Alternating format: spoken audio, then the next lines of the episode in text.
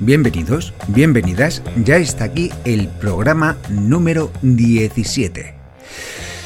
La verdad es que el 17 es un número bonito. Al menos así mm, se refleja en el tarot. Para los que no sepan de tarot, yo tampoco sé mucho, el número 17 es la estrella. Y entre sus múltiples, bueno, significados, la estrella es la esperanza. Pero hoy no os preocupéis que no vamos a hablar de tarot. Hoy hablaremos de colores, de marcas personales, eh, como de costumbre, pues de algún dato curioso y como siempre, como siempre, de arte. Un cuadro en esa sección que disfruto tanto con mi hija Candela. Comenzamos.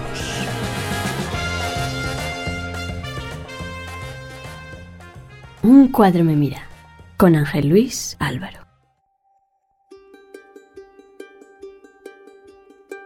Como siempre, mirando a través de la ventana, como no, es la manera de disfrutar y de pensar que me lleva a la reflexión de un cuadro me mira. Bueno, más que a disfrutar, es la manera de conectar con lo más profundo de mi ser.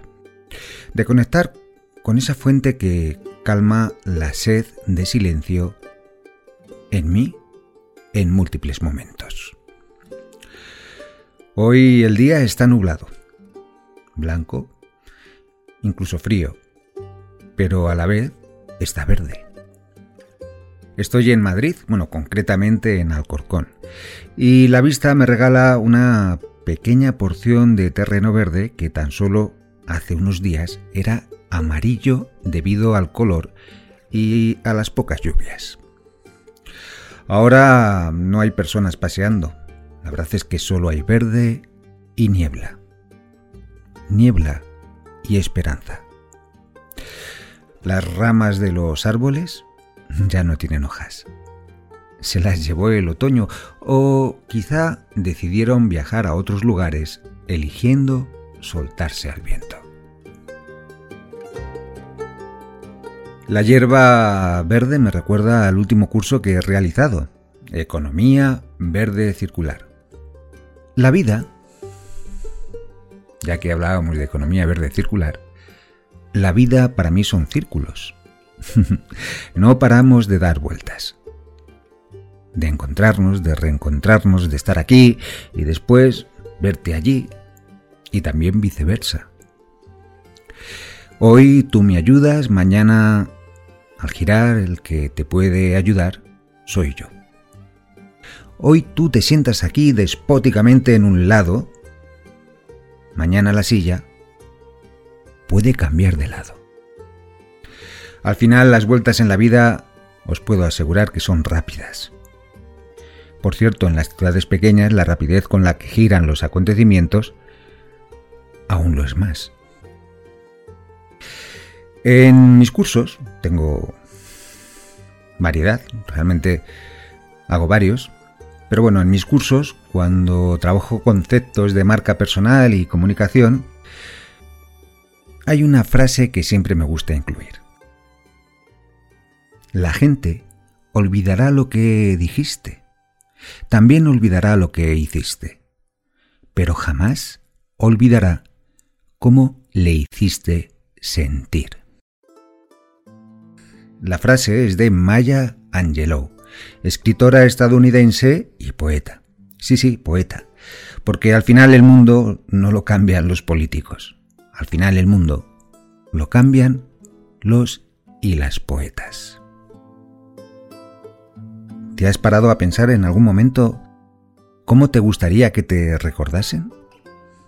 Sí, sí, cómo te gustaría ser recordado o recordada. Solo una salvedad en este aspecto. Piensa en esto, pero piensa también en una cosa, no necesitas la aprobación de los demás. Es bonito caer bien a la gente, sí. Tener un amplio círculo social, sí, sí, ¿por qué no? Pero no necesitas la aprobación de los demás y por ende no necesitas hacer las cosas pensando en obtener la aprobación, que por cierto jamás podrás controlar, porque al final hagas lo que hagas, siempre esa aprobación dependerá de ellos de sus estructuras de pensamiento y por ende de su manera de percibir. Os pongo un ejemplo.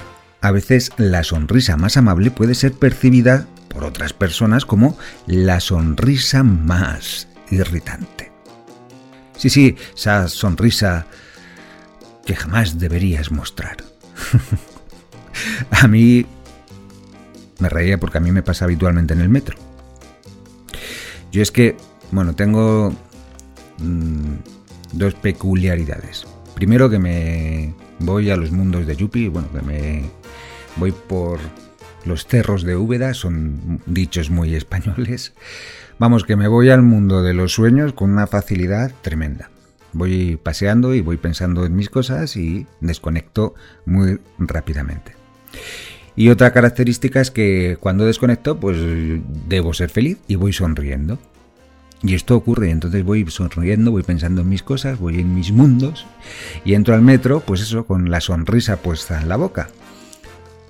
Así como con cara de enamorado feliz. ¿Y qué es lo que ocurre? Que siempre hay alguna cara inquisidora que te mira como diciendo, pero ¿de qué te ríes con la que está cayendo? Y es que es verdad que en la vida hay muchísimo estrés y muchísima tensión. Y claro, es que la gente lo pasa mal y ve a alguien con la cara así como medio sonriente. Y eso, pues que piensan, ¿de qué va este tío? ¿Va de feliz o, o de bueno? ¿De qué va? En fin, he de decir que son contados y contadas con la mano, decir que por lo general la gente suele agradecer la sonrisa. Sí, sí, la mayoría de la gente lo agradece. Bueno, también he de decir que ahora es lo de menos, porque como vamos con la mascarilla, pues un problema menos. En fin, volvemos al tema. Eres y vales en función del valor que te otorgas no en función del valor que te otorgan los demás. Vuelvo a incidir. ¿Qué te gustaría transmitir? En comunicación, cuando trato esto, este concepto de qué es lo que te gustaría transmitir, hablo de transmitir muchísimas cosas que nada tienen que ver con caerle bien a la gente. Y me explico. Yo quiero transmitir, por ejemplo, en mi libro esto y esto optimismo, seriedad, cualquier cosa. Aunque también puedo escribir mi libro o mi discurso con la intención de caerle bien a la gente. También es verdad. Igual lo que quiero transmitir es eso. Pero a mí me gustaría que parases o que te parases a pensar, ¿para qué escribes? ¿O para qué hablas? ¿Para transmitir, vivenciar, crear? o sencillamente para seguir en la constante búsqueda de esa aprobación que necesitas de los demás.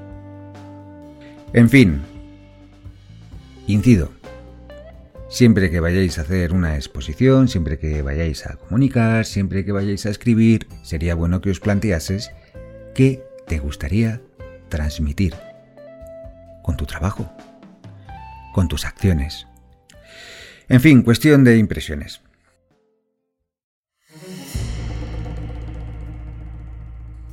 Por cierto, el impresionismo es un movimiento pictórico que surgió en Francia en las últimas décadas del siglo XIX. Este movimiento rechazaba el academicismo y el romanticismo de la pintura de la época y proponía una nueva mirada sobre el arte, una mirada más cercana a la realidad contemporánea. El movimiento recibió su nombre por el crítico Louis Leroy, que decía que lo que veía no eran cuadros, sino lo que veía eran impresiones. Los pintores impresionistas buscaban trabajar tranquilamente al aire libre. Esto es interesante, de hecho, con los tubos de óleo ya podían salir a pintar al aire libre. Ambicionaron representar fenómenos lumínicos hermosos, pero he de decir que esos fenómenos debían ser instantáneos. Requerían velocidad para atraparlos en el lienzo.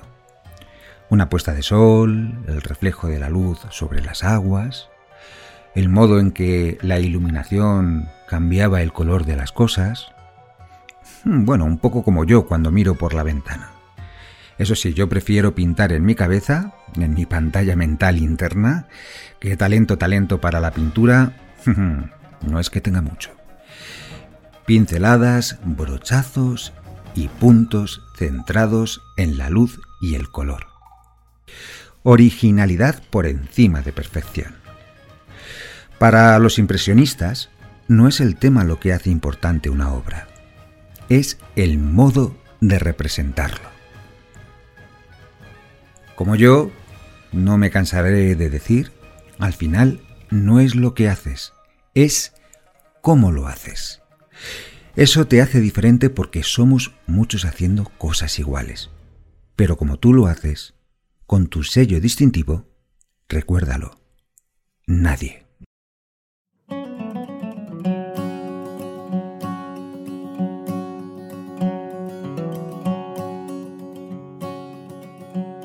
Pero hablemos de colores y de lo que transmiten y, bueno, pues de marcas, en este caso que ya no son personales.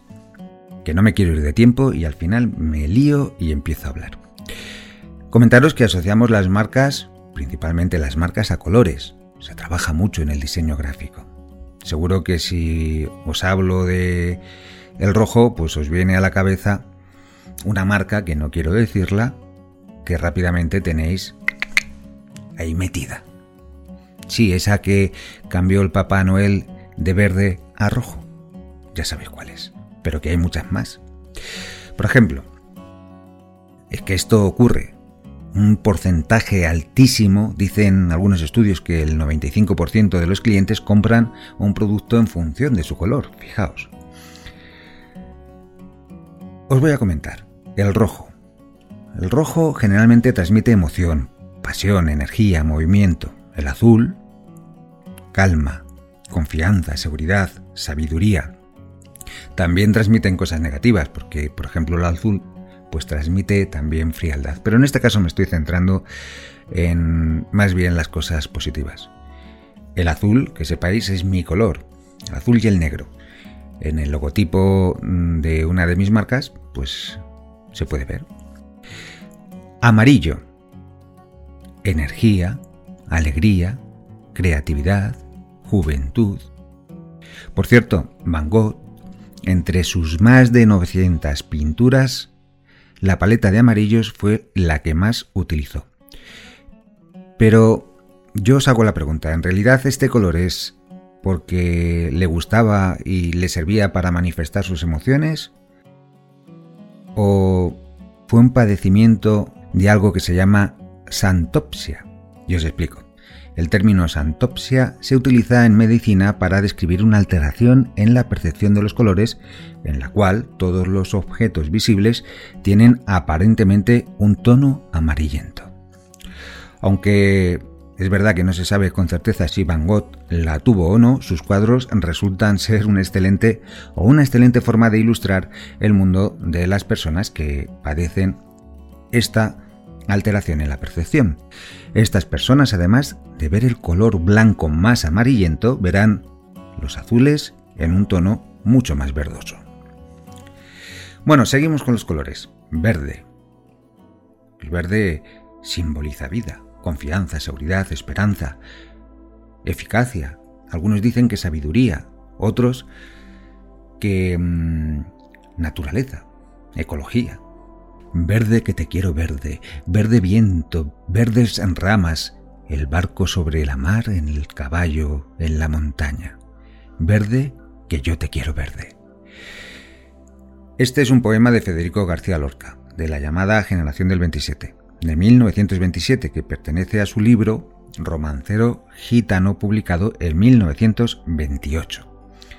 Verde es el color de la esperanza, pero he de decir que en este poema pues se puede volver en desesperanza, incluso simbolizando la muerte. Pero dejemos esos aspectos que a mí me gustan poco. Con el término generación del 27 se denomina a un conjunto de escritores y poetas españoles del siglo XX que se dio a conocer en el panorama cultural pues alrededor de 1927. Lo digo porque es que el otro día vi un vídeo en el que preguntaban a un chico por la generación del 27 y este dijo que no sabía, es que estábamos en el 2020. Si es que, ¿para qué preguntas? En fin, os comento rápidamente. Gente del 27. Manuel Alto Laguirre, Federico García Lorca, Jorge Guillén, Luis Cernuda, Gerardo Diego, Rafael Alberti, Miguel Hernández, que aunque dicen que estuvo en la generación del 36, hay quien dice que pertenece a la del el 27, en fin, muchos autores y poetas que pertenecen a esta maravillosa generación. Seguimos con el color marrón. Transmite seguridad, comodidad, también naturaleza. Supongo que será por lo de la madera. Estabilidad, protección. El marrón para que os deis cuenta, en la Edad Media se consideraba el color más feo, porque era el color de las ropas de los campesinos pobres, bueno, de los monjes, de los siervos, de los criados, de los mendigos. Eh, eran ropas que no se tenían.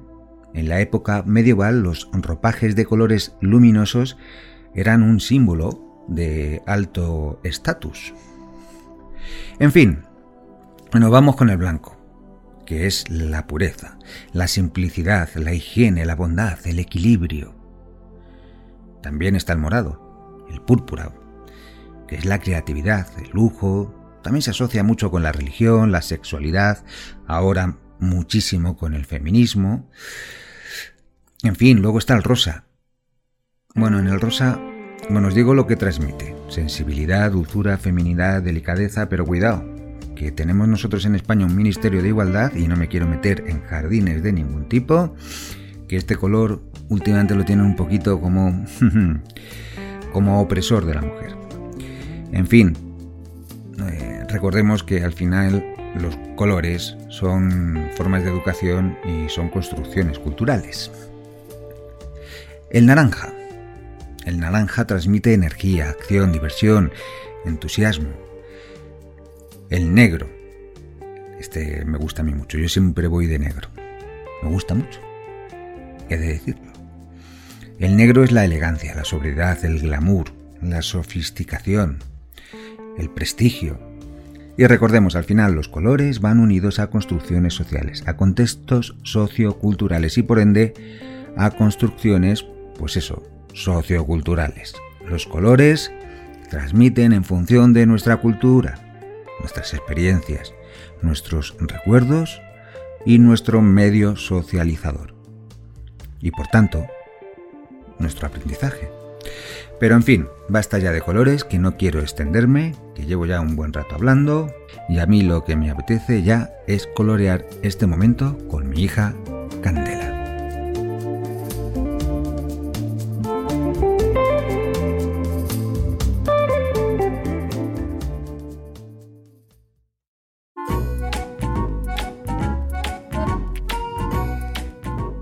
Los pinceles de candela. Pero bueno, pero Hola. bueno, pero bueno, pero bueno, pero bueno. Ay, Dios mío. Ya estamos aquí otra vez. Un mes después, Sí, un mes sí. después. Ay. ¿Te acuerdas que dijimos que lo íbamos a hacer cada 15 días? Me Pues acuerdo, toma. me acuerdo perfectamente que dijimos que íbamos a hacerlo cada, bueno, que cada 15 días, pero se nos ha ido prácticamente un mes. Es un poco, es un poquito incómodo esto de Un poco. un poquito. Lo podíamos haber hecho por WhatsApp, Pero es no, lo- no lo mismo. no lo mismo, no lo mismo, porque tú y yo estamos aquí juntitos y nos gusta estar eh, en amor y compañía. Claro. De hecho, de hecho grabamos un vídeo eh, concretamente Dos. ayer, dos vídeos, sí, Sí. porque nos vinimos arriba. Oh. grabamos uno que era más bien cortito y después otro de una receta que, Sí. que colgamos en Gelete por la vida, en ese canal de YouTube, de YouTube fracasado. un, un- un canal que, bueno, todo esto viene porque lo hice con Candela eh, y con Paloma, nuestra prima, en un viaje. Según veníamos en el coche, me plantearon la opción de ser youtuber y, mm, y, y yo que no me corto con nada, pues dije, pues venga, pues vamos. Pero, pero fue un fracaso porque llegamos a tener poquito, 12, sí. 12 seguidores, ¿no? Mis Ahora, te- sí, ahora tenemos 13. Con el canal de cocina he subido, no sé quién habrá subido, creo que sí sé quién es, quién se ha sumado a ese equipo Ay, canal. 13 seguidores, pero muy acérrimos. ¿eh? Nos, claro. quieren, nos quieren muchísimo, nos quieren muchísimo. Muy bien, ¿qué tal? ¿Qué ¿Cómo tal? vamos? Pues vamos muy bien. Sí. Sí. Estudiando mucho, por lo que veo, Muchísimo. estamos haciendo el programa hoy entre libros y, y bueno, pues eh, vamos a ver qué cuadro nos traes y con qué nos deleitas. Venga, perfecto. Pues hoy os traigo dos cosas. ¿Te parece bien? ¿Dos? Dos. Bien, Bien, bien. fantástico. Os traigo un edificio y un cuadro. ¿Por Ah. cuál quieres que empecemos? Bueno, pues eh, me da igual, la verdad es que me has dejado un poco sorprendido. ¿Has Mm, visto? ¿Cuál quieres tú? Pues el edificio. Venga, pues Sí, vamos más con- nuevo. Venga, vamos con el edificio. Pues seguro que todo el mundo ha estado en Madrid, ¿no? Yo- Madrid ya ha pasado por la castellana. Entiendo yo. Hombre, porque si no... Está aquí cerquita, sí. Mucha Sí, gente sí. sí. Bueno, los que nos siguen desde Estados Unidos, a lo mejor no. Pero Bueno, debéis pero venir. Veniros a Madrid. a venir. Hombre, por supuesto, porque venís a Madrid y después desde Madrid estamos a una hora y cincuenta aproximadamente, una hora y media, mano. Sí. Una hora y media hasta Cuenca. Preciosa, ¿eh? O sea que tenéis que venir, pernoctar aquí y, y disfrutar de este entorno. Bueno, que te corto, sigue. Muy bien. Pues el caso es que es el Instituto Nacional de Estadística de Madrid. Muy bien. Y está es, muy bonito. Por eso te lo traigo. Anda, es un edificio eh, potente, sí. Yo, yo lo estoy viendo porque ahora mismo lo tengo enfrente, ¿no? Eh, vamos a decirle a la gente, Instituto Nacional de Estadística de Madrid, si le pueden echar un vistazo, eh, bien desde sus ventanas y si no, desde la ventana de Google. Sí. Muy bien, ¿y qué nos puedes contar de este edificio que Pues te gusta está tanto? diseñado por Cruz Novillo, que ¿sabes quién es? Hombre, claro que sé quién es Cruz Novillo. Sí. ¿Y quién es? A ver. Pues Cruz Novillos, no, ya me has puesto ahí en ¿Has una visto? posición. No, pues es uno de los diseñadores más importantes del panorama español. Mm. Porque, mm, bueno, lo vas a decir tú, porque ha diseñado prácticamente la totalidad de cosas importantes aquí en España, ¿no? Sí. Eh, Muchos logotipos, muchísimos. logotipos y lo que no son logotipos, porque también... Carteles de películas. Exactamente, logotipo de muchísimos partidos eh, políticos y luego hubo un cambio de identidad del Cuerpo Nacional de Policía, por Sí. ejemplo, y él fue el que diseñó, eh, bueno, y mostró ese color azul que ahora lleva la Policía Nacional, azul oscuro, casi negro. Eh, bueno, al principio fue azul, ahora ya no sé si ha cambiado o ha virado hacia azul casi negro. Pero pasó de ser mm, marrón, que tú sabes una cosa. Antiguamente a la policía, en mi época, como iban Sí. vestidos de marrón, se le llamaba maderos. Y a los policías municipales pitufos. que vienen los maderos, que vienen los pitufos. bueno, pues Eh. sí. Y a los policías militares, como llevaban un casco blanco, Sí. se le llamaba calimeros. ¿Nunca has visto calimero? Calimero, pues eso, es un pato que llevaba ahí un casco, pues eso, un huevo, eh, pues, pues se llamaba calimero. Pero eh, concretamente hizo ese paso de los maderos, uniforme marrón, lo pasó al azul marino. Muy bien. Pues ¿cómo te quedas si te digo que es de Cuenca? Muerto, ¿Muerto? muerto que me quedo. Muerto te quedas. pues sí, es de Cuenca. Claro. Y hay una escuela eh, de artes en Cuenca A la que voy a ir yo. a la que vas a ir tú al principio, porque es, yo no, no tengo muy claro si es una escuela, es parte del instituto, ¿no? Tú puedes hacer el instituto por... por ¿Instituto? sí. Bachillerato. O sea, el, el bachillerato lo puedes hacer y una parte lo puedes hacer allí, ¿no? Que sería el, el bachillerato de artes en este caso. Y mm, eso no tiene nada que ver luego con la Facultad de Bellas Artes, que también está y reside aquí en Cuenca. Muy buena, a mi juicio. Bueno, te dejo hablar.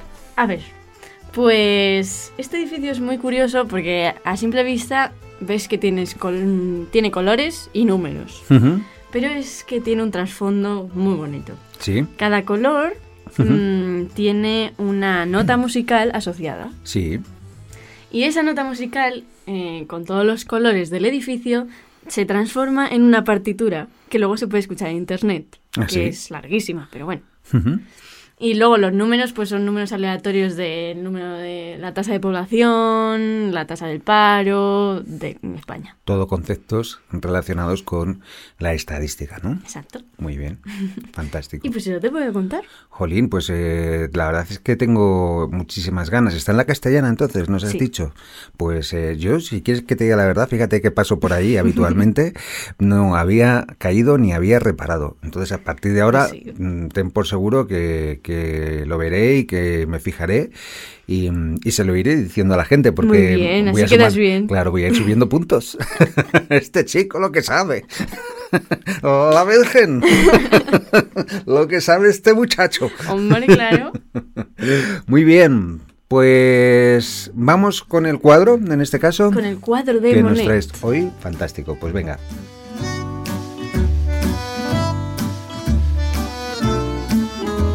Vamos, dispara. El estanque de ninfeas. Oh, Te suena el cuadro, ¿no? me sonaba, me sonaba, aunque ya cada vez vas hablando más y hay cuadros pues eh, un poco que se me escapan. ¿eh? Eh, pero sí, sí, ahora que me lo acabas de poner, lo acabo de referenciar, sí. Muy bien. Pues te puedo contar que este cuadro se encuentra en el Museo Metropolitano de New York. New York, New York. El otro día estuve a punto de comprarme un pijama. Bueno, sabes que me compro un pijama Sí. de Stranger Things. Que yo llevo la camiseta. Sí, a mí me roba el pijama todo el mundo, porque yo voy, claro, me quiero comprar pijamas y me compré uno que era de Snoopy, bien Sí. chulo, bien cálido, Hombre. que sale en redes sociales. Y va Elena y me lo manga. O sea, más manga ya, no tengo el pijama de Snoopy porque lo pone, se lo pone ella, porque que es muy cálido. Pero es que ya me traje el de Stranger Things, que es chulísimo, y solo llevo la parte de abajo, la parte del pantalón, porque la camiseta, parte superior, ya me la ha mangado mi hija. Así que, bueno, pues nada, pues eh, ¿qué le vamos a hacer? Claro. Me robáis los pijamas Sí. y ya está. Bueno. ¿a qué venía eso? Que- Ah, que estuve a punto de comprarme uno, un pijama que era de New York, ponía Oh. New York, y me lo iba a comprar en tu nombre, pero ya dije, van a ser muchos pijamas, ¿no? Muchos pijamas, sí, sí, Sí, yo que nunca he utilizado pijama van a ser de más. ¿eh? Muy bien, seguimos. Bueno, pues te puedo contar que mm, Monet es un pintor impresionista y un dato muy curioso, eh, sabes que los impresionistas muchísimo se basan en pintar paisajes. Y eso se basa en que antes pues no existían los tubos de pintura para Ujú. almacenar la pintura y los tenías que hacer. Sí. Entonces, claro, no podías irte afuera a pintar las cosas. Entonces, cuando se inventaron, pues ya se podía salir y ya fue cuando nacieron los impresionistas. Anda, fíjate, ¿Listo? qué interesante. Sí. sí. sí. Eh, más cosas que nos puedes comentar acerca de este bello cuadro. Se creó en 1899 Ujú. y mide 93 centímetros por 70 y pico centímetros. O sea, bueno, Bueno, no está mal, no está está mal. mal. No sacamos el metro, ahora no lo tenemos aquí presente, que en algún programa lo hemos sacado, pero no, no lo tengo a mano, pero nos hacemos una idea, ¿no? 93 centímetros por 74. Bueno, no está mal. bueno, se resaltan mucho los colores verdes porque eh, este estanque es un estanque real de nenúfares. Estaba en el jardín de Giverny, donde vivió su familia, la familia de Monet, Sí. y que lo hizo él mismo. O sea, plantó todas las ninfeas y todo. Ah, lo, lo creó el jardín él. Claro. Ah, qué bonito. Basándose en un jardín japonés, pero lo creó él. Pues fíjate, ahora lo que hacemos nosotros, que luego iríamos con el iPhone o con el teléfono de turno y haríamos una foto, pues él pues lo pintó. Claro, y tan re que, bien. Mira lo que he hecho, papi. Ah, zas, fotaza, ¿no? Pues, pues él lo pintó. Mira lo que he hecho. Muy bien. Y claro, como lo de que dices tú, pues se pasó la última etapa de su vida pintando este jardín y partes del jardín de su casa. Interesante, no lo sé, no lo sabemos, pero me imagino que rememoraría muchas cosas eh, dibujando y pintando ese jardín, porque si es la última etapa de su vida, eh, me imagino que, que, bueno, pues eh, algo emocionalmente interno le llamaría a hacerlo, ¿no? Es una imaginación, una suposición mía, desde luego. Fantástico. Y ya tengo nuestro próximo destino cuando nos abran. Cuando nos dejen salir. Exacto. ¿Dónde? Vamos a ir a la casa de Monet a ver este paisaje. Oh, pues sí, tengo muchísimas ganas, la verdad. Sí, sí, sí, sí. Claro, es que está abierta al público y la puedes ver. Ujú. Pues, o sea que se puede visitar. Claro. Sí, pues, oye, pues eh, sería Tenemos que ir. tenemos que ir, sería súper chulo. Pues en el momento que nos dejen, que nos den salida y que esta historia se vaya acabando, que yo entiendo que se va a acabar Sí. pronto, en el momento ya tenemos vacuna, ahora Bien. solo falta que nos vayan poniendo las dosis y en el momento en que esto esté un poquito más controlado, mm, seguro que en un año estamos otra vez haciendo nuestra vida con precauciones y viajando otra vez y disfrutando de lo que nos ofrece los viajes. ¿eh? Muy bien, ¿alguna cosa más? Sí, hombre, como buen invitado, bueno, anfitrión, eh, Monet, pues recibía sus visitas en, en ese jardín tan maravilloso plantado por él. Claro, todo el mundo alucinaba y se quedaban ahí, ¡ay, madre mía, ay, madre mía! Pues eso. Claro, después de que lo ha pintado, después de que lo ha puesto mono, después de que lo ha puesto chulo, ¿sabes a qué me recuerda a mí? ¿A qué? Al jardín del tío Quique. Es verdad. que seguro que nos está escuchando. Sí, sí, Fantástico jardín, porque estoy viendo ahí el puentecillo. Que, además, verdad. ese jardín movible, porque cada vez que vamos, ha cambiado el jardín. es un jardín diferente. El lago, el lago, El lago. el, el laguito. Oh, ese cada vez que vamos, eh, está cambiado todo. Pero es verdad, es, es un, Sí, pues sí. me recuerda a eso un poquito. ¿eh? Así que nada, también tengo ganas de ir a ver otra vez al Ay, tío yo. Quique, que nos juntemos allí toda, toda la la familia, familia, a hacer sí. el follón, hacer las verbenas esas que hacíamos. ¿Tú te acuerdas de la boda de la tía Pili Hombre, claro. y Manuel? Sí. ¿Eh? Que lo hicimos allí, en ese jardín, que me tocó a mí grabar. Es ¿eh? verdad, y Que tú me- ibas haciendo tomas artísticas. Iba haciendo tomas artísticas del fuego, de la vela, de la comida. Me dio por hacer arte puro. Luego teníamos cuatro tomas nuestras. Sí, sí, sí, sí. Muy bien, muy bien. Más cosas. Más cosas. Pues es el cuadro más conocido porque es el que más ha salido en todos los sitios. Y mm, por desgracia muchos de sus cuadros se perdieron debido al incendio del MoMA en Nueva York también. Sí. Y otros, como los artistas son así o somos así, Sí. pues muchos de ellos Monet dijo, mira, esto no me gusta, pues lo destruyo. Entonces lo destruya. Sí, esto es muy, esto es muy, Es muy de- artista. Es muy de artista, sí. Eh, es decir, no me ha gustado cómo ha quedado, me lo cargo. Y yo, no te lo cargues, que está chulísimo, que no, esto no lo puedo ver yo. sí, sí, la verdad Sí, es que sí. esa autoexigencia y ese perfeccionismo muchas veces está ahí patente.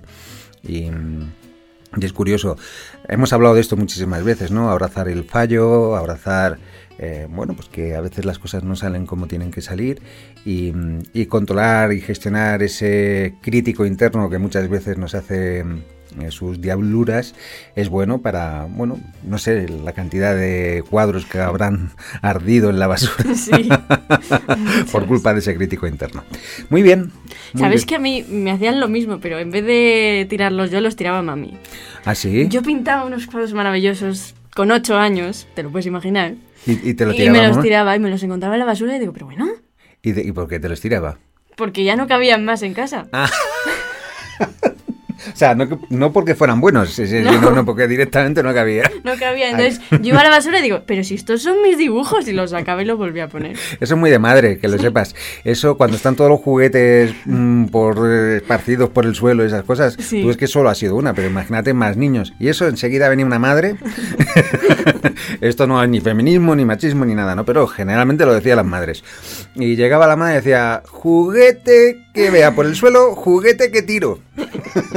Eso es una frase de madre total. Sí, sí, sí. y entonces, eh, por lo general, miraban al padre y el padre estaba ahí como hacía así, con la cabeza, sí, sí, sí, sí, sí, pero que pasaba totalmente.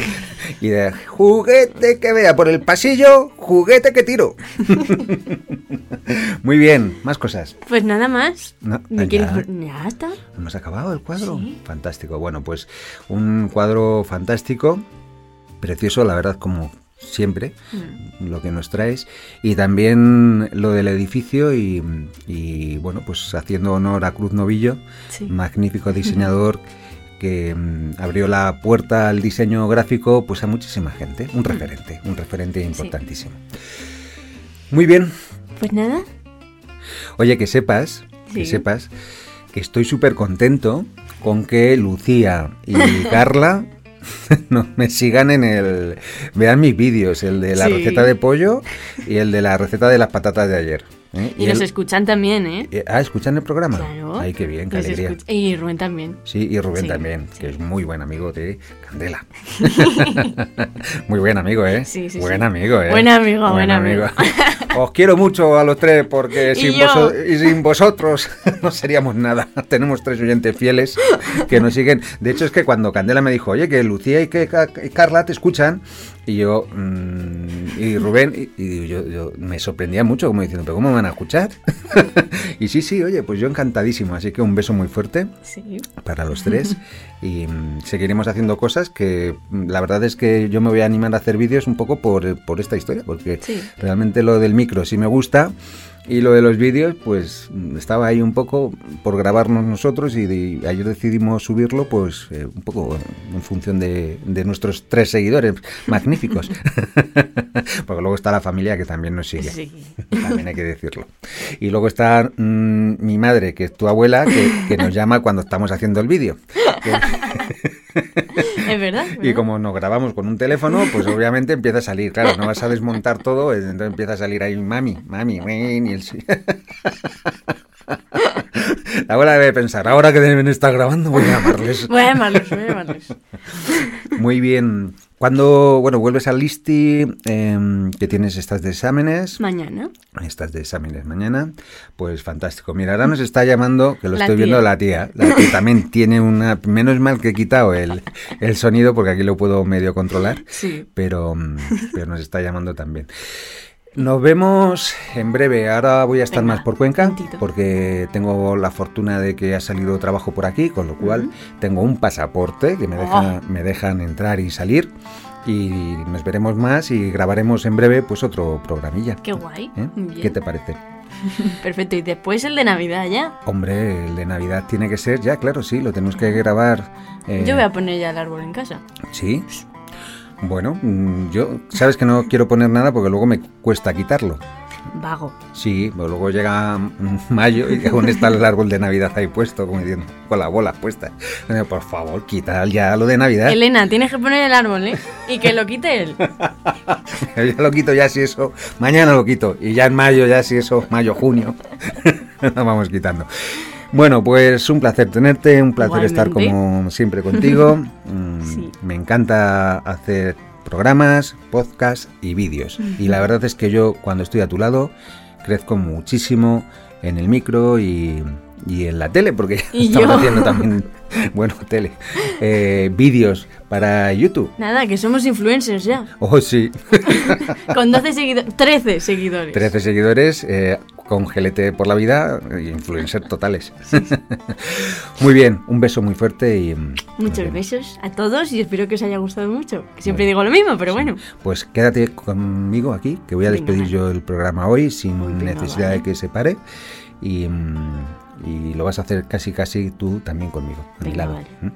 Así que, mm, pues eh, lo dicho, no quiero cortar el programa para después despedirme, ni hacer una finalización mayor, solamente deciros lo que siempre os digo. Nos vemos o nos escuchamos. Hasta dentro de poco.